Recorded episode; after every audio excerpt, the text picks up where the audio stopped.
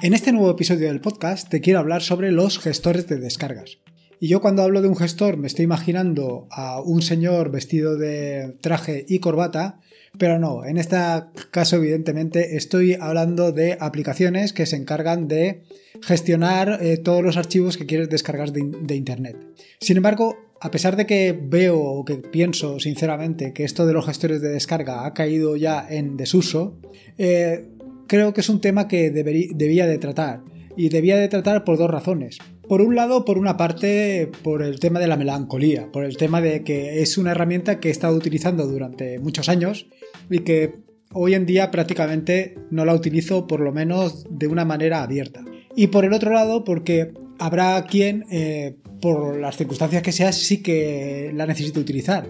Aunque te voy a decir que en casos determinados es interesante, por ejemplo, para descargar vídeos de YouTube eh, sin necesidad de utilizar una herramienta intermedia. Sea como fuere, y como te digo, yo prácticamente es una herramienta que no utilizo de forma directa.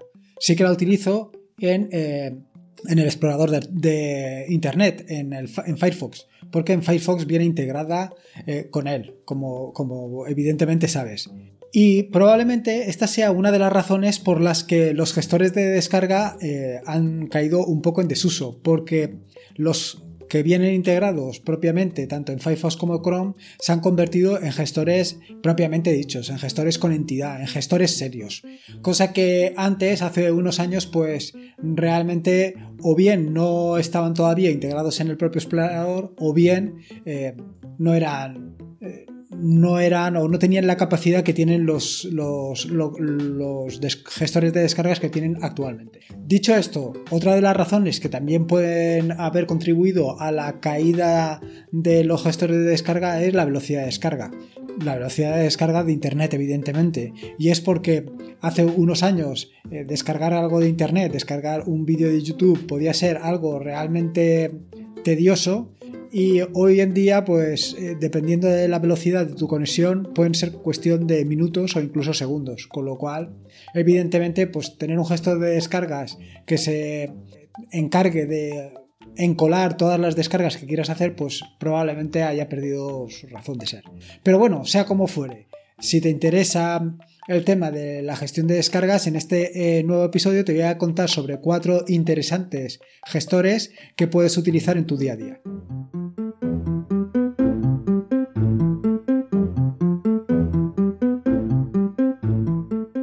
Soy Lorenzo y esto es atareado.es versión podcast. Este es el episodio número 64 del podcast, un podcast sobre Linux, Ubuntu, Android y software libre. Aquí encontrarás desde cómo ser más productivo en el escritorio montar un servidor de páginas web en un VPS hasta cómo convertir tu casa en un hogar inteligente. Vamos, cualquier cosa que quieras hacer con Linux, seguro que la encontrarás aquí. Antes de meternos en faena, te quiero contar un poco lo que he escrito esta semana. Y es que, por un lado, eh, te he escrito o he escrito el último artículo sobre el tutorial del terminal. Este artículo está eh, enfocado totalmente a la ayuda. Ya que te he contado todas las posibilidades que tienes en el terminal, también te vaya, también necesitas saber qué opciones tienes para buscar ayuda más allá de lo que puedas encontrar en, Internet, haciendo una búsqueda en Internet. Así te cuento tres aplicaciones bastante sencillas y bastante útiles. Eh, una vez he terminado este tutorial, tengo dos objetivos a corto plazo. El primer objetivo es recopilar todos los artículos para eh, crear un libro, un libro sobre el terminal, y este libro publicarlo en Amazon. La idea es que sea un, libro de precio reducido, de un par de euros, una cosa así. Y por supuesto, para los que estáis suscritos a la página, evidentemente este será totalmente gratuito para vosotros. Y por otro lado, el siguiente objetivo también a corto plazo, vaya, a corto plazo es la semana próxima empezar el nuevo tutorial.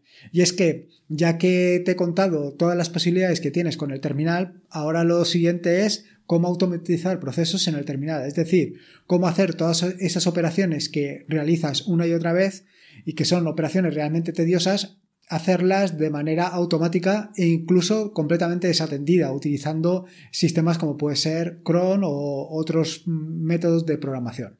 Por otro lado, el segundo de los artículos que te quiero, bueno, que, que he escrito, que además ya está escrito, es sobre Git. Y es que hace una semana o hace un par de semanas te conté sobre una aplicación, bueno, sobre un, un complemento para Git que se llama GitCrit, que lo que te permite es cifrar eh, archivos dentro de un repositorio de Git. Es decir, antes de subir el archivo al repositorio se cifra de manera que en el repositorio lo encontrarás cifrado. Evidentemente esto es muy útil para mantener eh, información sensible en tu repositorio y poderla compartir con otros usuarios sin que aquellos que no tienen acceso eh, puedan ver su contenido. ¿Qué pasa? Que en un repositorio Git tienes el problema de que se almacena toda la información de los archivos que has ido subiendo. Si tú desde el principio no has cifrado un determinado repositorio, no has cifrado un determinado archivo dentro de un repositorio, perdón, eh, eh, alguien que mire en la historia, que vaya atrás en la historia, podrá recuperar, recuperar eh, la versión anterior del archivo. Con lo cual es algo realmente problemático. Solución, borrar del historial por completo ese archivo y luego subirlo ya cifrado. En este nuevo artículo pues te cuento exactamente cómo puedes hacer el borrado de un archivo del historial de Git. Bueno, ahora que te he contado lo que he escrito esta semana, vamos a meternos eh, en harina, vamos al turrón.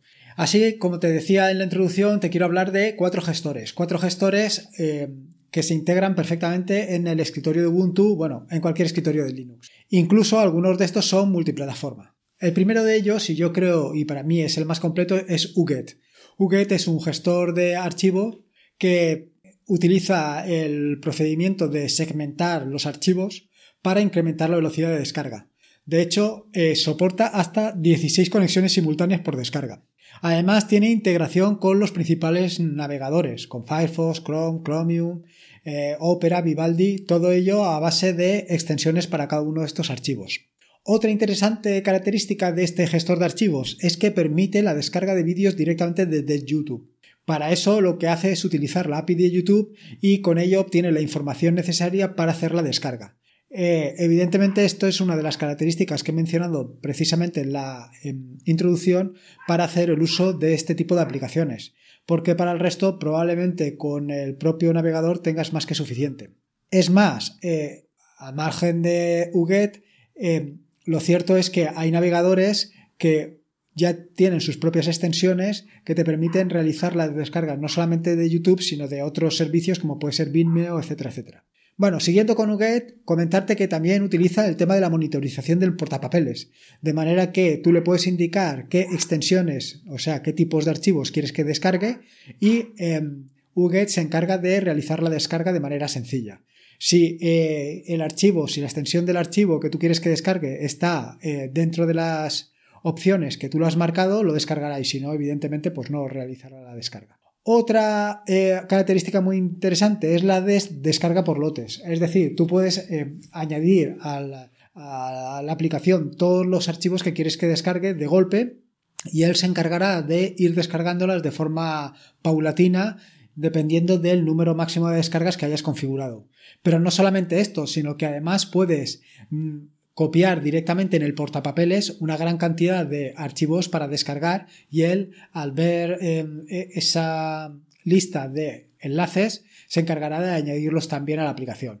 Por otro lado, Tal y como te comenté en un eh, artículo anterior, perdón, en un podcast anterior sobre cómo organizar tus archivos y ser más productivo, eh, esta aplicación tiene la característica de que te permite hacer las descargas por, eh, por extensión, de manera que te permite categorizar los archivos siempre en base a esta, a esta extensión. Y dentro de esta categoría te permite una serie de configuraciones particulares. Por ejemplo, te permite eh, definir un directorio por categoría, definir el número de conexiones por cada categoría o incluso la cantidad de descargas activas que puedes tener por categoría o incluso el proxy. O sea, tienes una serie de categorías y una serie de características que te van a facilitar totalmente la descarga. Esta es otra de las características que, que, yo creo muy interesantes para considerar una aplicación como esta, un gestor de descargas como UGET, para realizar todas tus descargas. Por supuesto, UGET permite o soporta la pausa y reanudación, reanudación perdón, de descargas, permitiéndote de esta manera pausar cualquier descarga que estés realizando para poder continuarla a continuación, sin que tengas que volver a empezar a realizar la descarga, que es probablemente una de las cosas más tediosas y, e incluso te diría asquerosas para realizar. Por supuesto, otra de las características también muy interesantes es que te permite programar qué días de la semana e incluso qué horas del día de cada día de la semana puedes realizar descargas. Esto te puede venir perfectamente si, por ejemplo, tienes siempre encendido el ordenador, como me pasa a mí muy a menudo. Y es que Tú durante el día lo que puedes hacer es evitar que se realicen descargas y durante la noche que no estás delante del ordenador eh, se puedan eh, realizar descargas.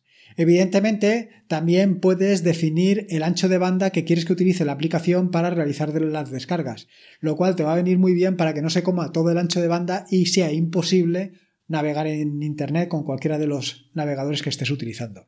Además, UGET soporta diferentes protocolos, incluidos BitTorrent y Metalinks, aunque te tengo que decir que para descargar BitTorrents y Metalinks vas a necesitar eh, otra aplicación, eh, Aria 2, que es un gestor de descargas que se utiliza en el terminal y que funciona maravillosamente bien. Otra interesante característica que tiene UGET es que puedes utilizar precisamente esta aplicación desde el terminal, con lo cual puedes añadir eh, enlaces directamente desde el terminal y irían a la aplicación. Por otro lado, una cosa que no me ha terminado de gustar de la aplicación es que cada vez que vas a realizar una descarga te hace la pregunta de dónde quieres descargarlo, cómo quieres descargarlo, etcétera, etcétera. Sin embargo, tiene un medio o un modo llamado modo silencioso que lo que hace es que, o discreto, que lo que hace es añadir directamente eh, el archivo que quieres descargar a la cola y empezarlo cuando le toque el turno. Con lo cual, con esto eh, ya te evitas el problema este que te estaba comentando anteriormente. Por otro lado, ¿Qué otra característica muy interesante y que a mí me gusta y lo sabes seguro? Los atajos de teclado. Y es que esta aplicación dispone de suficientes atajos de teclado para que te puedas mover a través de ella sin la necesidad de que tengas que utilizar el ratón. Por último, indicarte que eh, la aplicación tiene un historial de descargas, un historial de descargas que te permite saber todas las aplicaciones o todos los archivos o todos los vídeos que has descargado y de esta manera pues evitar descargarlos de nuevo, cosa que seguramente te habrá sucedido en más de una ocasión. La siguiente de las aplicaciones que te quiero comentar es Flarget. Esta es una aplicación multiplataforma y que está disponible, por supuesto, en Linux y también en otras eh, plataformas como puede ser Windows y MacOS. Flarget no es una aplicación eh, gratuita. Bueno, tiene una versión gratuita y una versión de pago. Pero bueno, yo creo que con la versión gratuita tienes más que suficiente. Al igual que su compañera UGET, también eh, te permite la descarga mediante segmentación de archivos para acelerar el proceso de descarga. Igualmente se eh, integra con la mayoría de los navegadores, Firefox, Chrome, etcétera, etcétera, utilizando para ello pues, las extensiones correspondientes. Eh, en contra de la aplicación anterior, Flarget utiliza un sistema de gestión de archivos inteligentes, de manera que automáticamente los categoriza en función de su extensión y te puede em, descargar cada uno en un directorio particular en función de precisamente de la categoría y por supuesto de la extensión. También eh, realiza las operaciones de pausado y reanudado dinámico de descargas, con lo que igualmente no tienes que necesitar de, volver a descargar un archivo en el caso de que, pues, por las circunstancias que sea, hayas perdido la conexión a Internet o lo que sea. Además, eh, permite eh, la descarga de varios protocolos, pero eh, en contra de lo que sucedía con su anterior aspirante, con UGET, no permite la descarga de torrents, ni siquiera a través de un complemento. También permite la descarga de archivos de varios espejos o mirrors. Permite igualmente eh, limitar el ancho de banda que puedes utilizar con la aplicación. Permite eh, añadir o eliminar segmentos de forma dinámica sin que se interrumpa el proceso completo de descarga permite, evidentemente permite múltiples descargas de forma simultánea y múltiples eh, segmentos de forma simultánea también. Puedes descargar eh, archivos de YouTube, vídeos de YouTube, aunque te tengo que decir que yo lo he intentado y no lo he conseguido. No quiere decir que no se pueda, sino que a lo mejor en mi torpeza no lo he conseguido. Por supuesto que permite la programación de descargas, es decir, permite definir el horario en lo que se puede hacer descargas y, como no podía ser de otra manera, realiza la monitorización del portapapeles, de manera que si copias un enlace al portapapeles eh, se generará la descarga de manera automática. Para la instalación, bueno, este no se encuentra en los repositorios oficiales de Ubuntu, con lo cual tienes que descargarte el archivo .deb directamente de la página web y luego instalarlo con dpkg. La siguiente de las aplicaciones es Persepolis.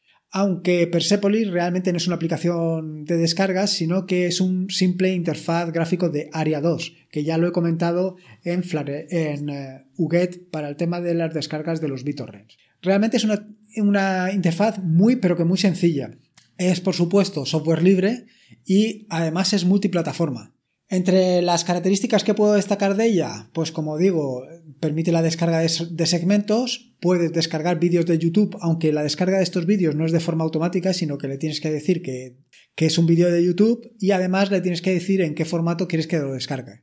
También puedes definir el número máximo de reintentos que quieres hacer y el tiempo entre reintentos, así como el número máximo de conexiones que quieres hacer por archivo a descargar. Te permite definir tanto el directorio de descarga como el directorio donde guardar las descargas temporales. Y por supuesto, al igual que otros gestores de descarga, te mantienen una cola de las descargas. Sin embargo, en contra de los, de los gestores anteriores, en contra de UGET o Flareget, este no permite eh, categorizar las aplicaciones, eh, los archivos que quieres descargar, con lo cual van todos al mismo saco van todos al archivo de descargas que tú hayas al directorio de descargas que tú hayas definido, con lo cual luego posteriormente o bien tienes que hacer una selección de las descargas o bien mediante alguna de las herramientas que comenté en un artículo anterior, en un podcast anterior, perdón, eh, seleccionar o clasificar los archivos descargados. Y por último, la última de las aplicaciones que quería comentarte para gestionar descargas es Motrix. En vez de Matrix, Motrix. Como no podía ser de otra forma, pues aquí también tenemos un gestor de descargas eh, realizado eh, utilizando la técnica de Electron, la tecnología de, Electron, perdón. Evidentemente, al utilizar la tecnología de Electron, como te puedes imaginar, eh, está disponible para las principales plataformas, por supuesto Linux, pero también para Windows y MacOS. De entre las características que puedo destacar de Matrix, sin lugar a dudas, la que me quedo como más interesante es la posibilidad de descargar no solamente torrents, sino también magnets. De manera que te olvidarías de Transmission, que es la, eh, en mi caso particular la aplicación que utilizo para descargar torrents. Sin embargo, como contra, evidentemente, siendo una aplicación desarrollada con Electron, pues tiene eh, el consumo de recursos, que mientras que Transmission hace un consumo de recursos prácticamente irrisorio, pues Motrix, como no puede ser de otra manera, pues se llevará por delante 400 o 500 megas sin despeinarse. Una de las ventajas de Motrix es que tiene una interfaz que es súper sencilla y súper clara, con lo cual atractiva. Es una interfaz que ahora pues está en boca de todos el tema del minimalismo y Motrix lo cumple a rajatabla. Por otro lado, permite la descarga de hasta 10 enlaces de forma simultánea, que básicamente es lo que mismo que hace cualquiera de las que he comentado anterior, tanto UGET como Flareget como Persepolis hacen cualquiera de estas permite la descarga simultánea. Y otra característica que también es muy interesante es que se queda residente en el área de notificaciones, de manera que tú siempre sabes en qué estado está y qué es lo que está haciendo.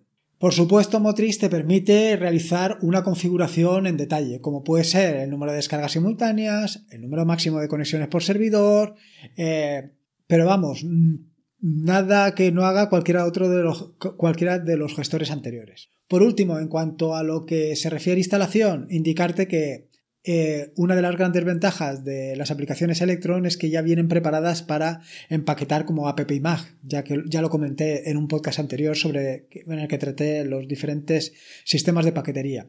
En este sentido, pues Motrix viene, o viene preparado para utilizarlo con app con lo que simplemente tienes que hacer es descargarte el paquete, hacerlo ejecutable y ejecutarlo. Y ya está, ya no tienes que hacer nada más.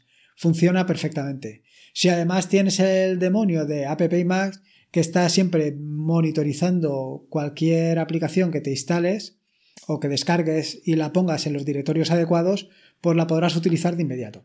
En fin, como ves, te he contado cuatro aplicaciones para la gestión de descarga bastante interesantes. Yo de las cuatro, por sencillez, eh, consumo de recursos, eh, funcionamiento, me quedo con la primera, con UGET. Entre las características, evidentemente, eh, el tema de las descargas de YouTube. Sin embargo, sobre el tema de las descargas de YouTube, eh, dejo aquí un inciso porque lo trataré en un tema, en un podcast posterior, hablando sobre YouTube Downloader. Que yo creo que sin lugar a dudas es eh, la aplicación, aunque sea para terminal, que tienes que utilizar para hacer gestión, o sea, para hacer descargas, no solamente de YouTube, sino de muchos otros servicios de streaming que hay disponibles hoy en día. En fin, espero que te haya gustado el podcast. Y como de costumbre, pues nada, recordarte que en las notas del podcast encontrarás los enlaces que he mencionado.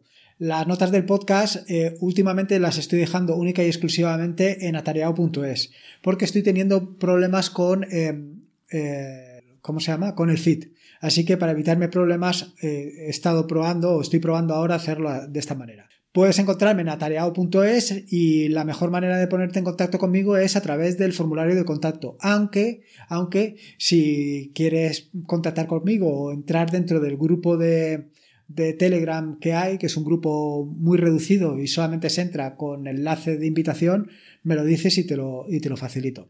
De cualquier manera, pásate por atarea.es y me dejas tu opinión sobre el podcast o cualquier aplicación o cualquier cosa que me quieras comentar. Recordarte que este es un podcast asociado a la red de podcast de sospechosos habituales y que te puedes suscribir a la, red de podcast de sospechosos habituales a través del enlace de feedpress.me barra sospechosos habituales. Y por último, como siempre te digo, eh, bueno, te digo dos cosas. Una es que si puedes me dejes una, una mención tanto en iTunes como en iBox para darle difusión al podcast y que llegue a cuanta más gente mejor para ayudar en la difusión del software libre.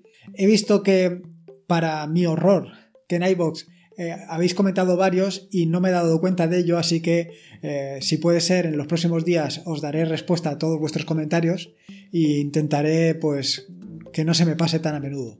Y luego, por, eh, por, otro lado, en iTunes no he mirado todavía y espero que, espero que también hayas podido comentar allí. Y por último, eh, recordarte que la vida son dos días y uno ya ha pasado, así que disfruta como si no hubiera mañana y si puede ser con Linux, mejor que mejor. Me quedo aquí un rato preparando los podcasts de esta Semana Santa para que no me pille con el pie cambiado. Venga, un saludo y nos escuchamos el próximo lunes.